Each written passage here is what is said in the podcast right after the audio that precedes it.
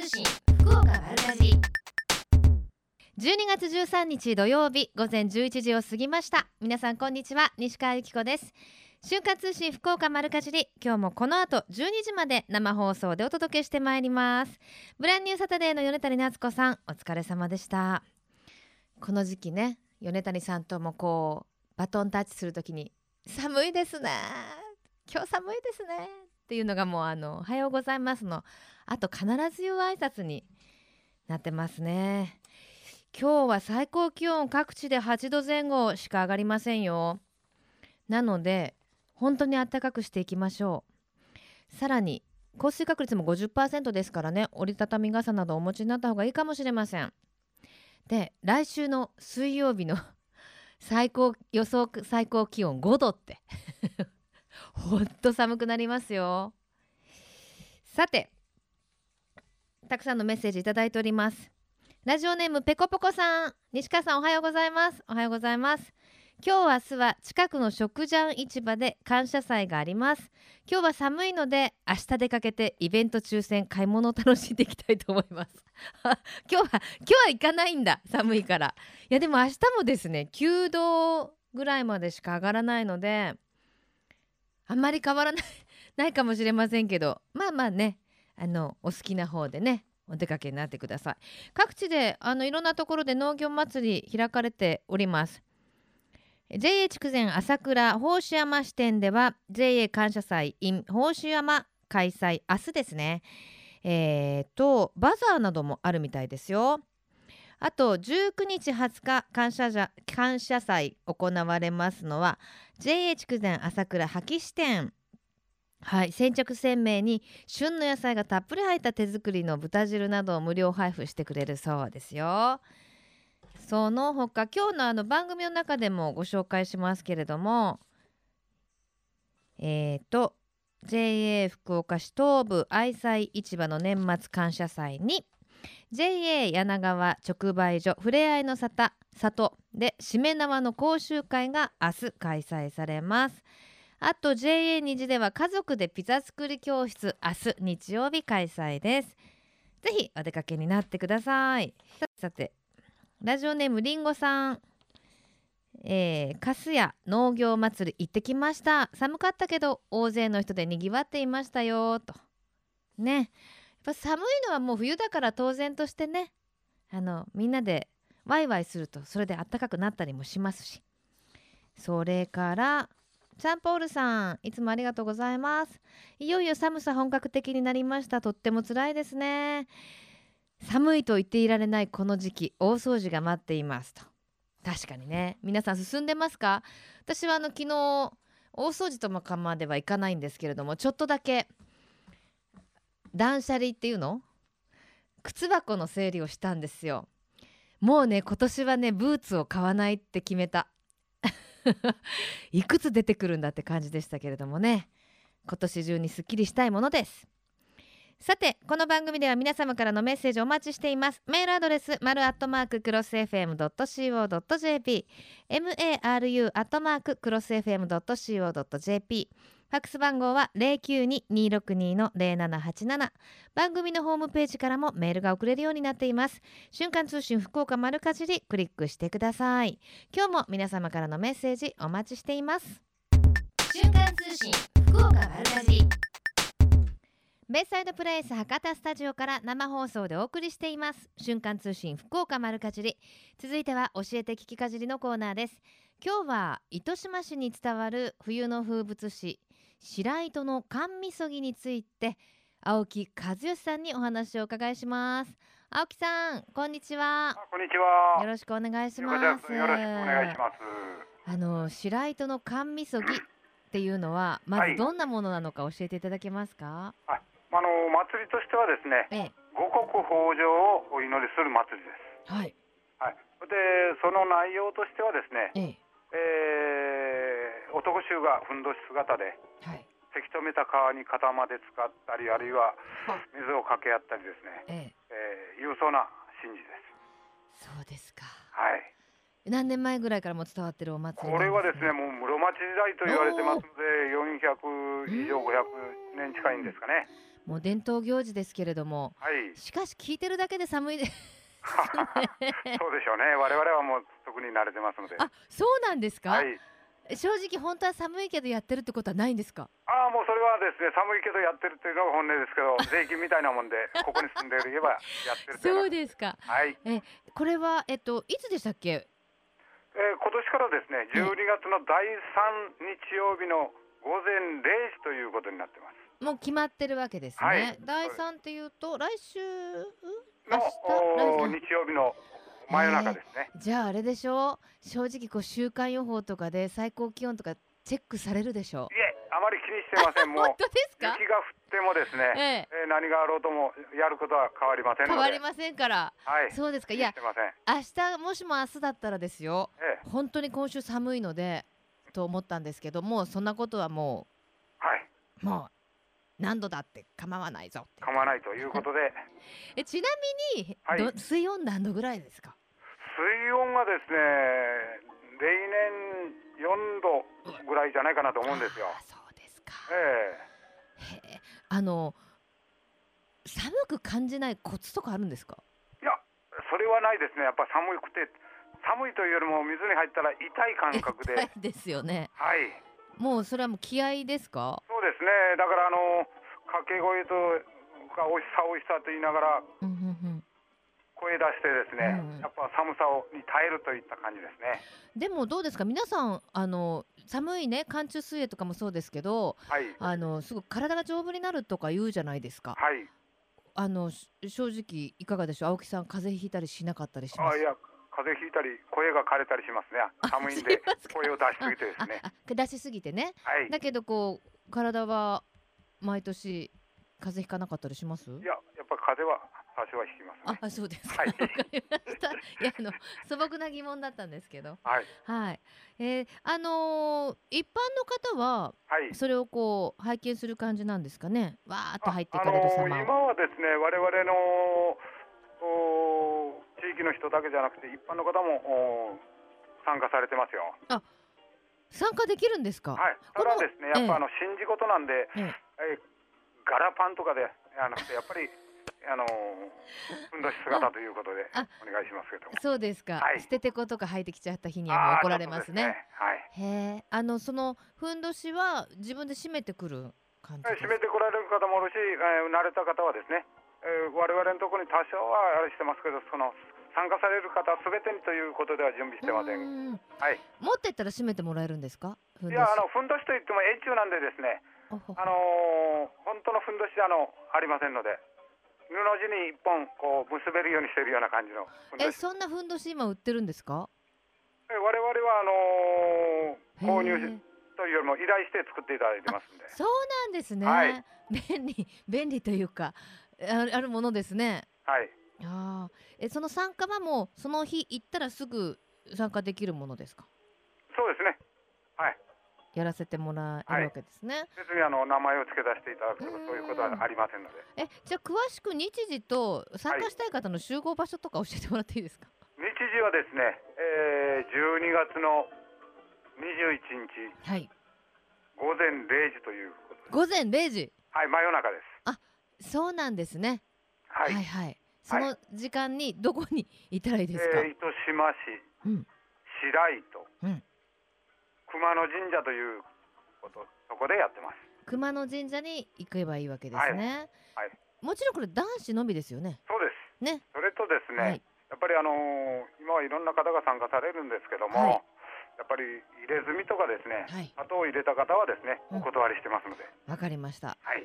であのー参加してる身内の方とか、まあ、その神事を見たいという方はそのあたりに集まっていけあば、のーいいわけですね。神社から約300メーターぐらい離れたところまでの川でやりますので、わかりました、えーじゃあ12時ってことは周りも、ま、真っ暗の中でされるわけでしょ？はい、そうです。ただしですね、ええ。ーまああのー神事なんで、あのーご神灯を最初あのー先頭に。ええ。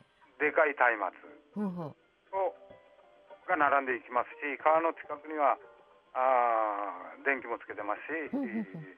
火も焚いてますので、うええ。かなりの明るさがあります。はあ、でたもなんかだ足元はちょっと暗い場合がありますうーんでもなんかこう幻想的というかねまり見たことはないんでですねええ。入る方なんでよそうですね。くわかりませんけど 今年もご無事であの、入られることをお祈りしております。ありがとうございます。はい、では一言メッセージを最後にいただけますか？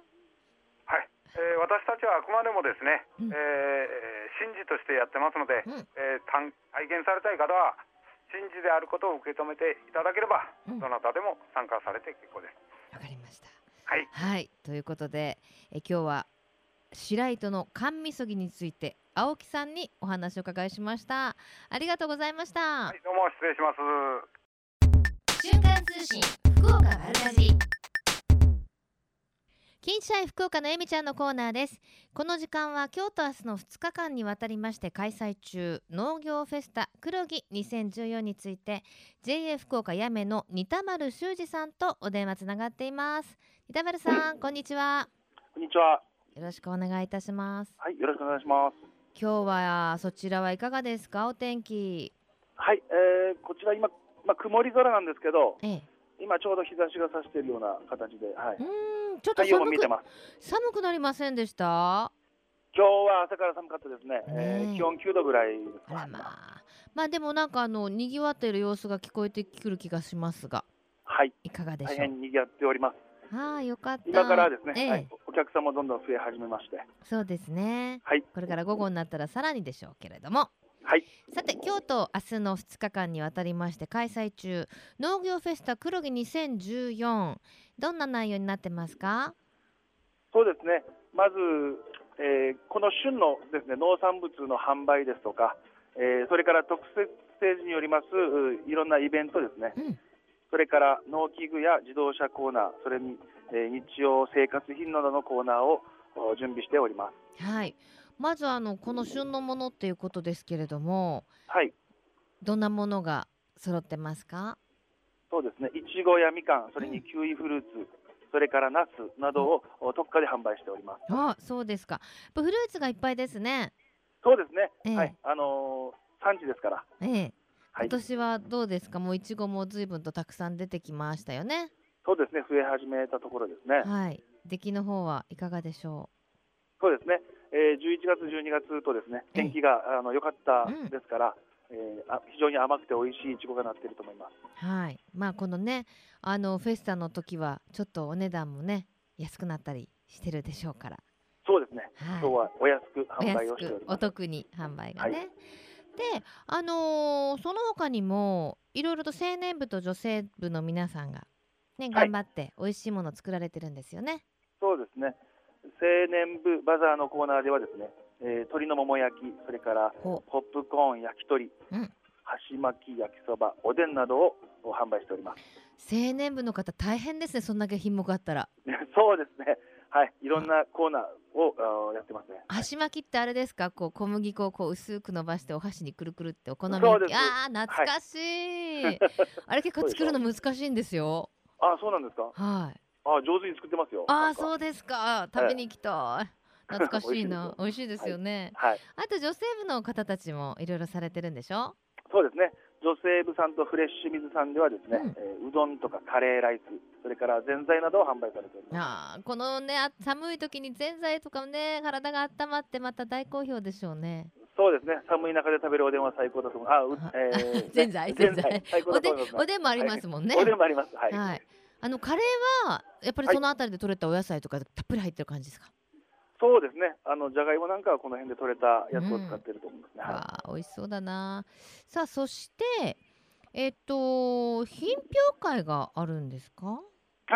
そうですね。うんえー品評会があー開催されております。うんえーっとですね、お花ですね。うん菊とかオンシジウム、ダリアなどですね。えーそれからうん果物野菜うんですね。いちご、ナス、みかん、それから大根、人参、白菜、里芋などが出品されております。へえいろんなものが取れるんですねそうですね。はい。はい、えー丹精込めたあー農作物があ出品されております。はいでその他にも演奏も楽しめたりとかはい。いろんなイベントスーテージがあるんですね、そうですね。えー例えば今日はですね、えーダンスとか太鼓、それから保育園児のお遊戯などがあー行われる予定です。まあそれを見ながら美味しいものを皆さん食べていただくみたいな感じですよねそんな感じ、そんな感じですね。はい。はいで抽選会もあるんでしょ？はい。抽選会ではですね、えー例えば青年部のコーナーで買っていただいた方に抽選券をお渡しすると。はいはいはいで、えー明日が抽選会になってますけれども、おゲームソフトですとか、おあー家電ですね、か加湿器とかファンヒーターが当たるようになっております。この時期嬉しい家電ばっかりですねそうなんですよね。はい。あとねやっぱりあの子供たちもねゲームも大好きですしねそうですね。はい。なんかはい妖怪ウォッチらしいですけどね。マジっすか？マジっすかってちゃった、今ねなかなかもう手に入らないからですねそうなんですよね。よく手に入ったんだなと思って。ねえほんとねはいそして面白いのがまるで農業に関係のない生活用品コーナーってこれ何ですか？はい。そうですね。これはもう、えーもう昔から伝統的にですね、あのええ。いろんなものが販売されるんですけれども、はいはえーまあ、時計ですとかはあ、メガネ、ほう。補聴器それから靴とかですね、バッグ、紳士服、婦人服など、いろんなものが、あはい、これなんか販売されております。こんなもの売ってたらちょうど一緒に売ってたら嬉しいなっていう要望にどんどんお答えしていった感じですね。そうですね。はい。まだまだ増えそうな 勢いですけどはい。大好評その他にもいろいろあるんですよねあ。本当ですか、はい。はい。おどんな？花とかですね、ああ苗木とか、ああそれからあ味噌うんとか醤油なんかも ありますね。はい。もうそこ行ったらもう正月のねそういうことですね準備とかも全部整いそうですね。はい。はい。あの正月お正月用品はですね、ええ大体揃うような感じでああ品揃そうですかえされてると思いますけど、はいだってあと自動車コーナーもあるんでしょ？あります。自動車コーナーに農機具コーナーですね。はい。もうそろそろね車買い替えようかなみたいな人にもこうアプローチするっていうねそうなんですよね。このこのフェスタで買い替えられるお客様も結構いらっしゃるという。そうですかいやもう地元の皆さんなくてはならないイベントになってますねはい。おかげさまでありがとうございます。はいじゃあこれからますますにぎわいを見せると思いますがはい。はいまだまだたくさんの方いらっしゃると思いますメッセージをどうぞ、えーこの農業フェスタはですね、えー今年42回目を迎えることができました。このフェスタはですね、1年間の皆様へのお礼を込めて開催しております。今年もですね、今日と明日の2日間、たくさんのご来場をお待ちしております。はい、えー、JA 福岡やめの二田丸さんありがとうございましたありがとうございました。はい、金シャイ福岡のえみちゃん、今日は農業フェスタ黒木2014についてお話を伺いしましたけれども、いいですね。こう地元の皆さんが毎年、あこのお祭りが始まったら、あの今年も終わりやねって言いながらね、お正月の準備をするっていう恒例のお祭り、ぜひ皆さんもお出かけになってみてください。最近食の大切さを見直す動きが広まっていますがこれからの日本人にとって良い食とは何なのか今日本の農家と JA グループ消費者協力会社団体のみんなで一緒になって考え行動していく運動が始まっています。それがみんなの良い食プロジェクト。このプロジェクトにはえみちゃんというシンボルマークがあるんですが食という漢字をモチーフとしてその漢字の形を良い食を笑顔で食べている姿に見立てています。この番組をきっかけにしてみんなの良い食プロジェクトにも興味を持っていただけると嬉しいです。瞬間通信福岡丸かじり続いてはマルカチリネットワークのお時間です。今日はシニア野菜ソムリエでフードコーディネーターとして活躍されています。久保ゆりかさんスタジオにお迎えしています。こんにちは。いやちょっとすいません。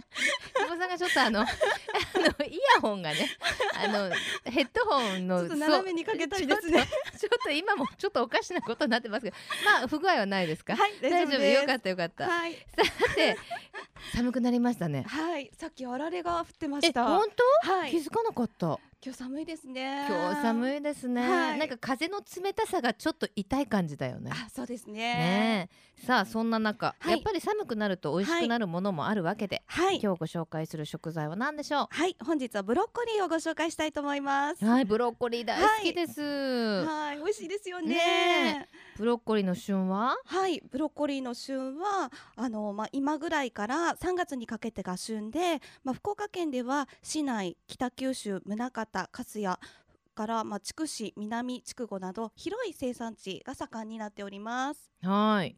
そしてまあブロッコリーっていうと、い、ろいろあのがん予防にいいんじゃないかとか、はい、最近ねい。ろいろ言われてますけれども、はい、いろんな機能性はい。成分も言われておりますが、うんやっぱりビタミン C が豊富で 100g 中でもビタミン C が1日分必要量が賄えます。あそうなんですね、はい、結構重みもあるので、うんうん。しっかりですねお野菜の量としても摂取できるんですけれども、はい。ビタミン C といえば疲労回復効果であったり風邪の予防それからベータカロテンも豊富ですので、うん、がん予防であったり老化防止にも効果がございます。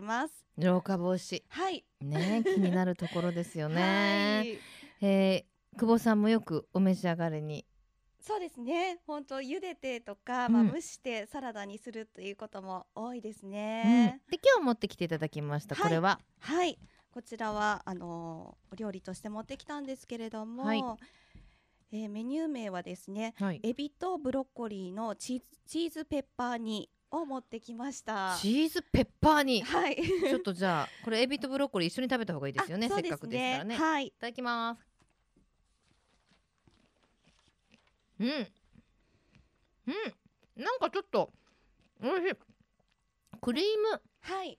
クリームシチューのようなはい。ととろける感じ、はい。そうですね。うん。あのさっぱりしたお料理も合うんですけれども、はい。こういったちょっとこってりめのうんうんうん。チーズとも相性がいいので、うん。まあ、冬は結構こう熱々なものが食べたくなるので、今日はうん。クリーミーテイストなものを持ってきました。これは、はい。えっと材料作り方お願いできますか？はい、えー材料の方はむきエビそれからブロッコリー玉ねぎ、まあ、赤ピーマンそれからちょっと風味付けににんにく、えー牛乳クリームチーズなどを加えております。はい。え作り方は、はい、えこれなんかほんとクリームシチューみたいで意外と手がかかってそうに見えるんですけど、はい。今の聞くとそうでもなさそう、はい、その炒めて、え。ちょっとこの米粉がまた薄力粉で米粉、はい、へえ。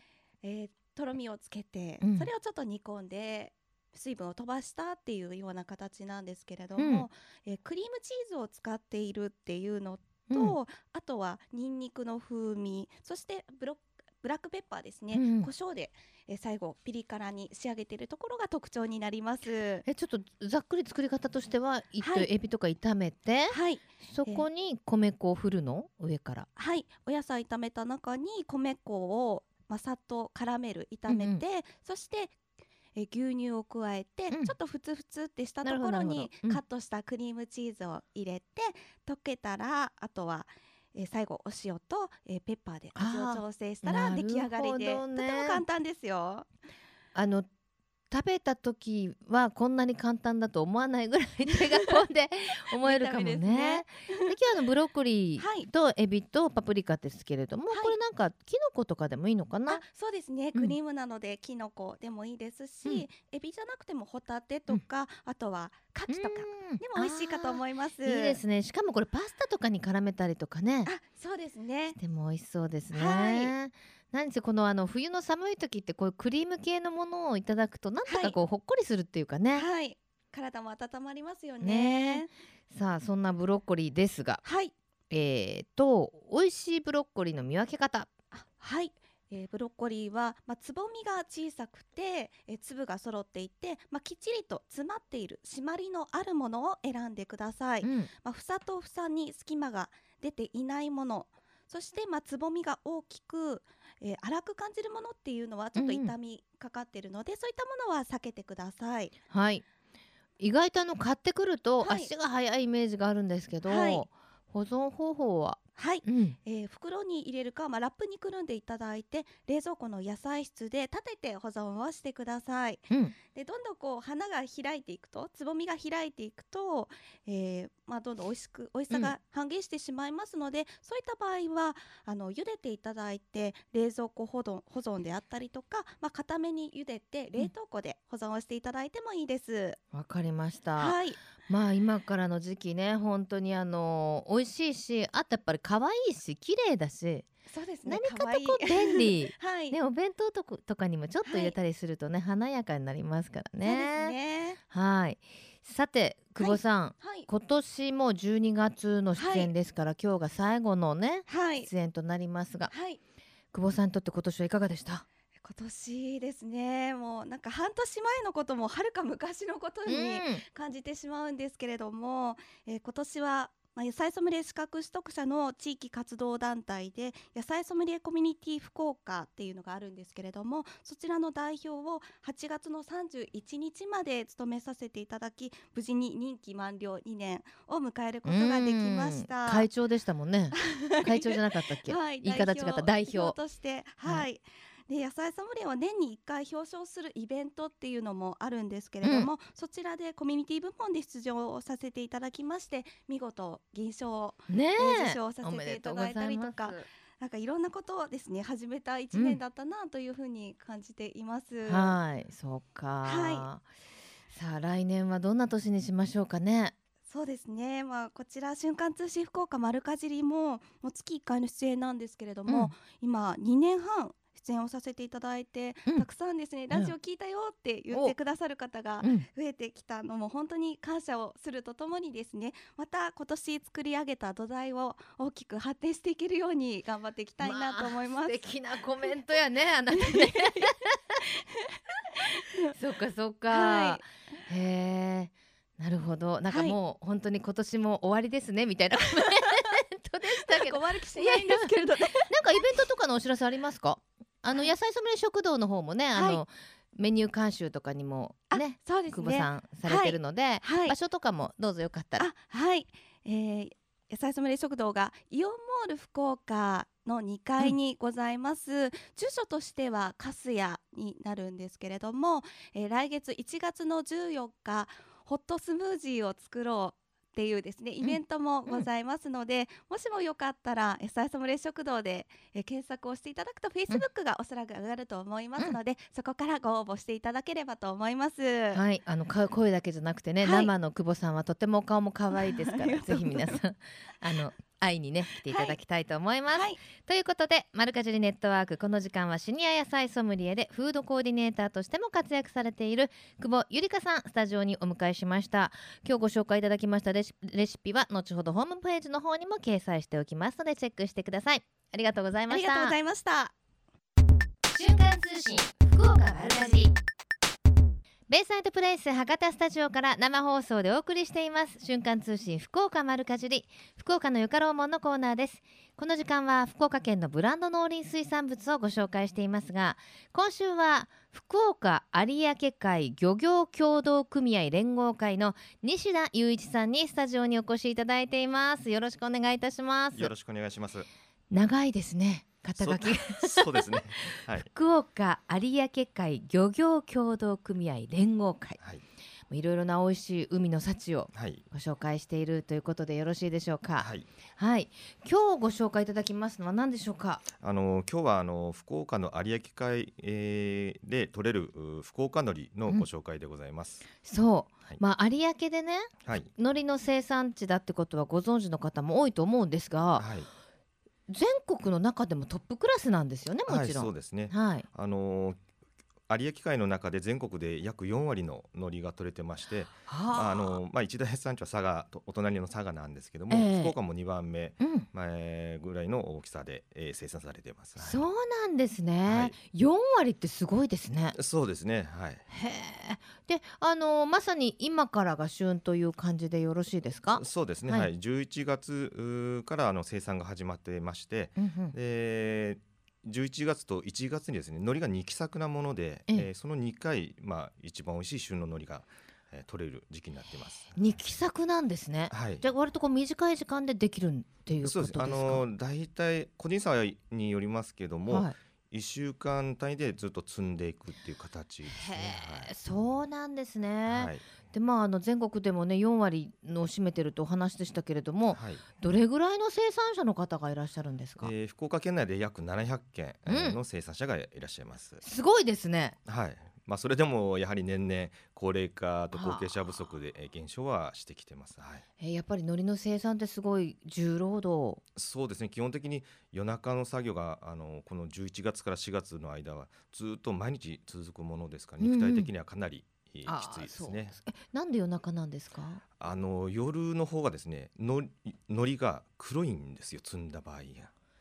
え夜摘むとですか、はい、昼摘んだらちょっと赤っぽい赤めの海苔なんですけども。えそれは日に焼けちゃうとかってことですか？あのやっぱ光合成の関係ですね。やっぱえー海苔も植物、まああうんうん。ですのでそこら辺の関係でやっぱり夜摘んだ方が色が黒い、えーということでですね夜の作業になります。同はい。じ海苔なのに朝摘むか昼摘むか夜摘むかで違うんですね。そうですね、えーあとその味によ味もちょっと変わってきます。へえ面白いですね、はい、だからやっぱりその冬冬の夜っていうとかなり水温もねはい、低いですよね。そうですね。はあ、そこまでしてやっぱり取るからにははい、はい、美味しい海苔ができると。はい、そうですね。すごい全国的にも質の面でも有名なんですよね。そうですね。あの、やはりあの有明海というのはいい海苔が取れまして、その中でも福岡というのはですね、うん。あの大変あの香り豊かで口どけがいい大変美味しい海苔が取れるところになってます。うん、でこ今日はあの海苔をスタジオにもお持ちいただいてて、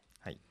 まず香りがそうですね。いいですよね。はい。はい。もうこの時期の旬の海苔というのはもう独特のいい香りがやっぱりありますので、うん、はい、もうそれが一番特徴ですね。なんだろう。海苔の匂いなんだけどもっとさらにちょっと若草のようななんて言うんでしょう。ね。な鼻にふわっと抜ける。甘酸っぱい甘い匂いというかですね。しますよね。香りといおーいい音しますね、はちょっといただきます、はいうんあやっぱりこの香りがはい。はい。風味っていうんですか？もう海苔本来うんの風味がですね、うんやっぱ強いですね。あのこう 息するたびに鼻から まあ抜けるようなーって感じはします。はい。すごいですよねそうですねやっぱ海苔っていうとどちらかっていうと脇役のイメージがありますけど、はいはいこれだけ香りが豊かだとはいこれだけで日本酒とかいけちゃいますねそうです。もうこれだけでもうお酒のおつまみとかですね。うんはい、なります。はい。で先ほどおっしゃってたみたいにやっぱりはい口に入れた時の口どけはい。もそもそしないんですねそうですね。もう口の中でも溶けるような感じでなくなりますね。はい。ねえ、どうしてあのこれこんなに美味しい海苔ができるんですか？あの土壌としてやっぱりとても魅力的なんですか？ね、はい、あのー九州最大の川である筑後川から、あのーええ。豊富な栄養があの、うん。うん海の方に流れ込んできたのを、うん。海苔が吸収して、えーまあそれがあ栄養になります。はい。へえ。やっぱりそういうところで昔から海苔作りが盛んだったということなんですよね。そうはい。いやもう本当に香りが良くてお醤油いりませんね、そうですね。もうよく食べた方からですね、うん味付けされた海苔ですかってよく聞かれるぐらいやっぱ味が濃いです。全く何にももう本当これあの今日持ちてるのはもう焼いてるだけですね。そうなんですね、あの海苔のはい。えっ、と競りみたいのがありますよね、はい品評会ですか、えっ、あれはと入札会ね。札会、はいあ。れはもうそろそろ？えっ、ともう、えー先日で2回終わりまして、年間10回行われます。もう2週間に1回ですね。ええはいいかがですか？評判の方は今年は。えー今年はですね、あのーまあ値段がですね例年により、えー高めに来てますので、おはい、あのーそれだけ品質がはいいい海苔が取れてます。はい。そうなんですね。まああの福岡海苔っていう名前ではい。若干ですが、い皆さんに食べていただけるようにはい販売もされてるんですよね。はい、そうですね。はいまあお多くの量ではないんですが、あのー美味しい海苔を皆さんに食べていただけるように、まあ漁連のホームページ上やあの天神であればあの全農福連さんの、うんおお米カフェの結び目さんの方で、えーお買い求めいただくことができます。あの結び目さんで実際におにぎりに結ばれている、はいあの海苔もこの福岡海苔を使ってるっていうことなんですよね。はいじゃあその他の海苔はどこに行ったんだ？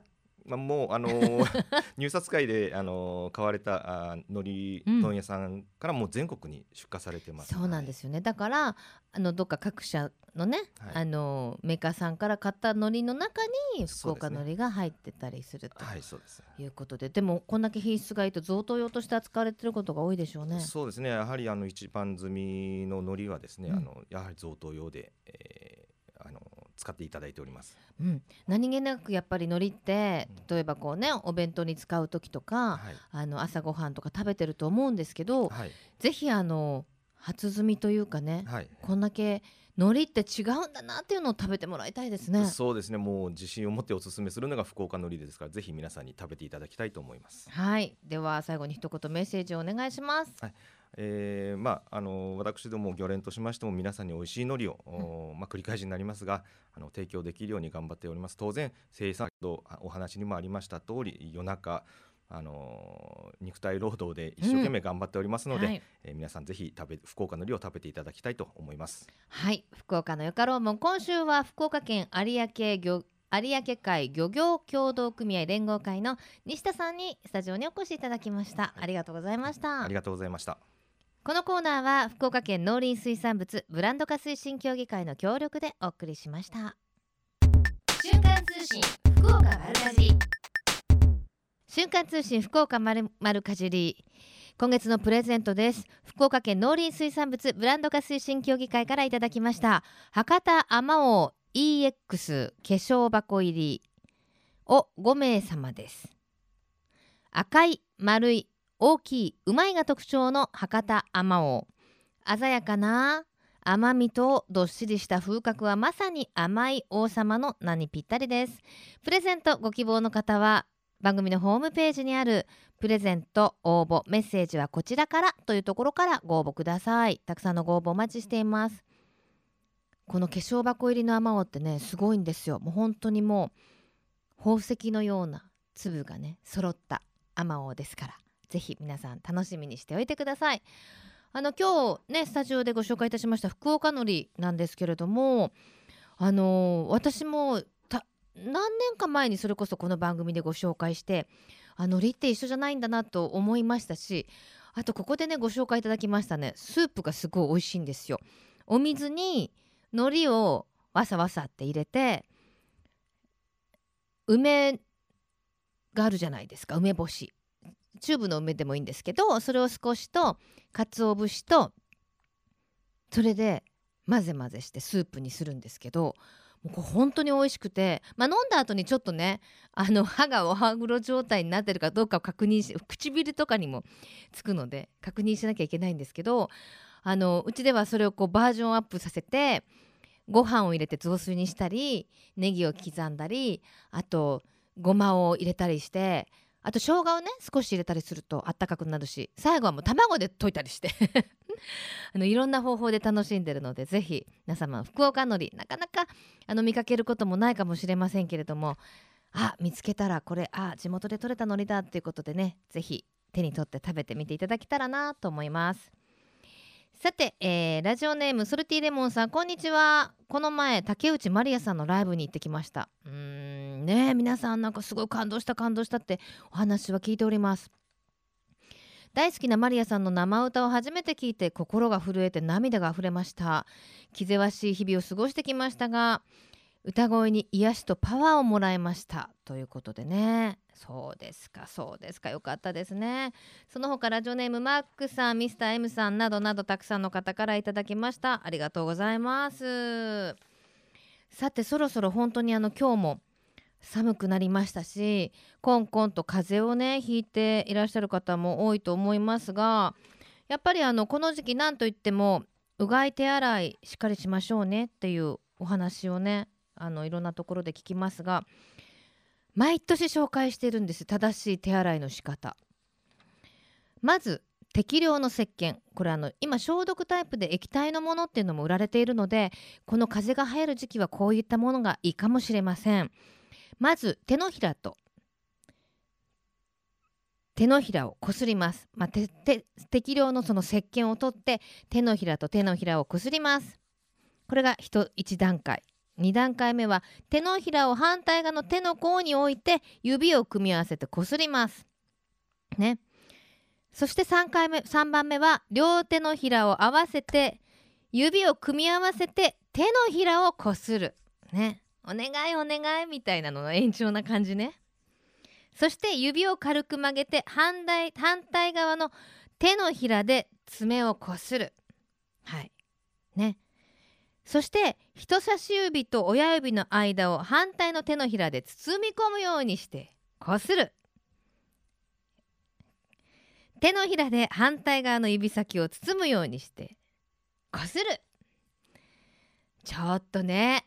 聞くだけじゃわかんないおいおいって言われそうですけれども あのやっぱ細かいところまでねしっかり洗うっていうのもポイントなんですけれどもただあの硬いブラシなどを使ってあの爪爪のところをこすったりすることもあると思うんですけどこの時期皮膚が荒れて細かい傷がついてそこにブドウ球菌などがついてしまったりすることもあるので場合によっては逆効果になったりするそうです。で手に残った水分は素早く拭き取ることが大切だということで使い捨てのペーパータオルがこの時期は衛生的で最適なんだそうですあの洗面台の横に手拭き用の布タオルをぶら下げておきますと、まあ、大勢の人が共有するということでせっかく洗った手がまたさらにウイルスがついてしまうなんていうこともあるそうなので、はい、しっかりあの正しい洗い方で、はい、ウイルスなどを防いでください。さてこの後12時からはまさきさんナビゲートバッドウィークエンドでお楽しみください。まさきさん風邪ひいてないかい？瞬間通信福岡丸かじり来週もどうぞお楽しみに。ここまでのお相手は私西川由紀子でした。それではまた来週。さようなら。この番組は JA グループ福岡の提供でお送りしました。